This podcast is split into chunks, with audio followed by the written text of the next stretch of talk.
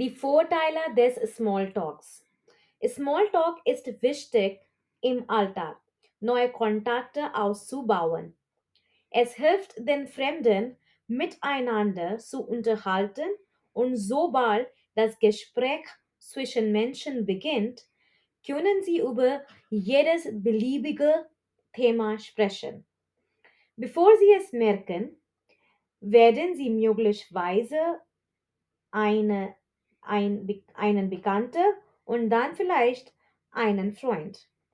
Außerdem gibt Smalltalk uns die Möglichkeit, die Körpersprache anderer zu beobachten, die Stimmung einer Person zu erspüren und herauszufinden, was für ein Mensch jemand ist.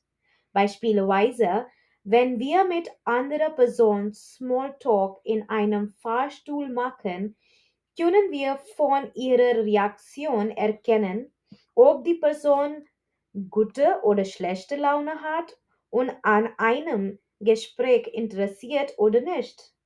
Deshalb denke ich, dass Smalltalk sehr nützlich für Sozialkompetenz ist.